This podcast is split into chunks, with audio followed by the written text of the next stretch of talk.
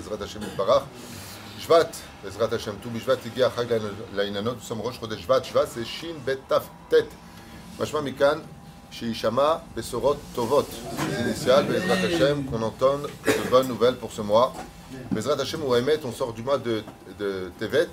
Et vous savez que le mois de Tevet, comme explique le Ben Ishraï, est un mois qui est dans les mains de Esav. Par contre, le mois de Shvat, est un mois où on remonte, le Mazal Israël remonte, puisqu'il nous amène vers le mois de Adar. Adar, Adar Kefenesh. Adar, deux mois de Adar, comme disait le Rabbi Lubavitch, quand il y a deux mois, une année bissextile de Adar, c'est 60 jours de joie pour le peuple d'Israël. Et là, Bezrat Hashem, Mina Afela Leora, on est sorti de l'obscurité vers la gloire de la fête de Purim. Après, il y aura deux Purim cette année, un Purim Ne'elam et un Purim, Bezrat Hashem, qu'on appelle Purim Katan, et puis le Purim du deuxième mois, Bismor Bezrat Hashem. Euh, je voulais vous dire deux choses. La première euh, chose que je voulais partager avec vous, euh, n'oubliez pas ce soir qu'on fête la Iloula de Baba Saleh, c'est la première chose, mais c'est pas ce que je voulais dire. La première chose que je voulais vous rappeler, c'est euh, trois balais Tosafot mettre dans le Talmud qui rappellent que Kol Shabbat Tova Mitztarefet les Maaseh. Quelqu'un m'a demandé ici de faire Shabbat quelque part. Il n'avait pas où être pendant Shabbat Kodesh, donc je me suis adressé à une personne et cette personne, euh, bah, sauf accepter. Entre-temps, euh, la personne qui avait demandé à faire Shabbat a trouvé où faire Shabbat. Alors qu'est-ce qui se passe pour celui maintenant qui, euh, était prêt à le prendre euh, et faire cette mitzvah de Arnasat Olchim, qui est une mitzvah surtout de nos jours extrêmement importante. Ça montre de la hardout, ça apporte de la bracha, et Akadouchou aime cette mitzvah-là. Mitzvah que cette personne qui a décidé d'aller voir euh, cet invité euh, se rend compte qu'elle est déjà invitée ailleurs. Ça y est, pendant la nuit, il s'est passé que quelqu'un d'autre l'a invité. Ah, c'est- des choses qu'on ne sait pas. Ah bah, la mitzvah était entièrement faite. Ça veut dire que l'ange de l'accueillir est créé. L'ange est créé. C'est le même que C'est le même identique. Pourquoi? Parce qu'il est venu lui dire Tu viens chez nous manger à la maison. C'est-à-dire que ton plat est déjà prêt, la maison t'attend. À Kol Mouchan. Maintenant, il est à nous. Pourquoi il est à nous Parce que la personne, elle a déjà offert Shabbat. On ne peut pas se dédoubler. Et ça, c'est quelque chose de très important pour lequel, des fois, on est mis à l'épreuve. Pour la tzedaka, pour inviter quelqu'un, pour étudier la Torah, pour aller à un. Peu importe. Et très souvent, en réalité, Akadosh n'attendait pas de toi le résultat. Il voulait juste voir quelles étaient tes intentions, si tu étais prêt à prendre la mitzvah. Et pourquoi c'est important? Parce que je me rends compte que très souvent, ce genre de choses-là arrive.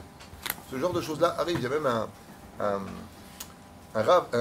comment dire, une personne assez riche qui est partie voir Ra- Rabbi David Abouhatzera à Naharia parce qu'il il avait entendu qu'il avait besoin d'argent pour payer des abrechim. Et quand il est arrivé là-bas, il lui a dit non, c'est bon, ça y est, j'ai eu un torem, il il a tout payé. Bon, c'est extraordinaire. hein. Et euh, il lui a dit par contre, je connais un autre collègue qui n'ont pas du tout d'argent, donc tu vas l'emmener ailleurs. Il lui a dit est-ce que c'est pareil? Il lui a dit c'est encore mieux. Tu as gagné deux mitzvot. La première, c'est celle de venir m'aider parce que tu es venu avec cet argent pour soutenir Abraham. Et la deuxième, c'est que tu vas garder cet argent ensuite pour quelqu'un d'autre, comme la tzedaka. Tu mets de l'argent dans ta poche, cet argent-là, il est miwa de la tzedaka. Il est spécialement fait pour la tzedaka, pas pour autre chose. On sait que cette poche-là est pour ça. Le fait de mettre là-bas, c'est déjà un ange qui a été créé pour la tzedaka. Quand tu sors cet argent pour le donner, ça fait encore un ange.